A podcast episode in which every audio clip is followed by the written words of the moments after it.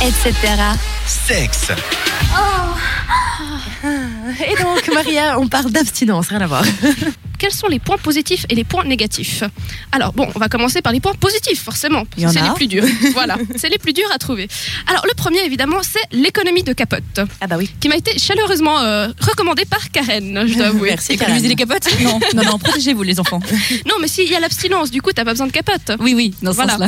Et également, pas l'amour les enfants. et également pas de risque d'MST. Parce qu'il faut quand même savoir que même si vous protégez, et il faut vous protéger les enfants, les MST peuvent quand même se transmettre parfois. Et ça, c'est vraiment caca, j'avoue. Le troisième point positif, et oui, j'ai réussi à en trouver trois moi-même, je m'impressionne, c'est la découverte de son anatomie dans les moindres recoins.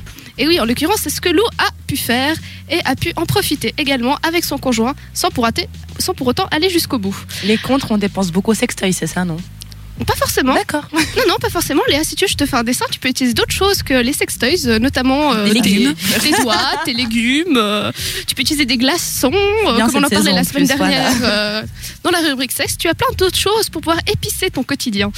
Euh, dans les points négatifs, bah oui, forcément, il y en a.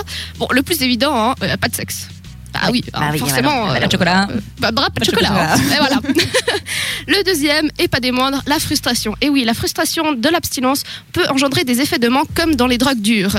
Par exemple, le stress, la tension, le être sur les nerfs, vraiment, puis vraiment avoir euh, même des tremblements ou autres, ça peut être assez pour grave. ça que t'es tendu comme ça. Oui, un petit peu, j'avoue. Et également quelque chose que j'ai appris récemment que j'ai trouvé assez euh, perturbant. Si vous faites des cauchemars ou vous perdez des dents, euh, sachez que ça a un rapport avec justement le fait de votre frustration sexuelle. Et Selon oui. Freud, ouais. Selon Freud. Bon, Freud n'a pas toujours raison, on l'avoue, parce qu'on n'a pas tous envie de s'envoyer à l'heure notre papa ou notre maman. Mais T'as Quand fait un même. raccourci dans cet homme, c'est incroyable quoi.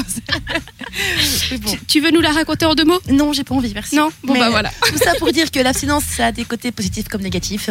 Voilà. Après, il faut juste savoir le pourquoi vous la faites et pourquoi vous voulez continuer ou pas d'ailleurs à la, Ah, Parce pra- qu'il y a des- Il à la y a pratiquer. des gens qui sont asexués aussi, qui n'ont pas envie de faire l'amour. Oui, aussi, mais c'est plutôt rare en fait. Et en général, c'est ça.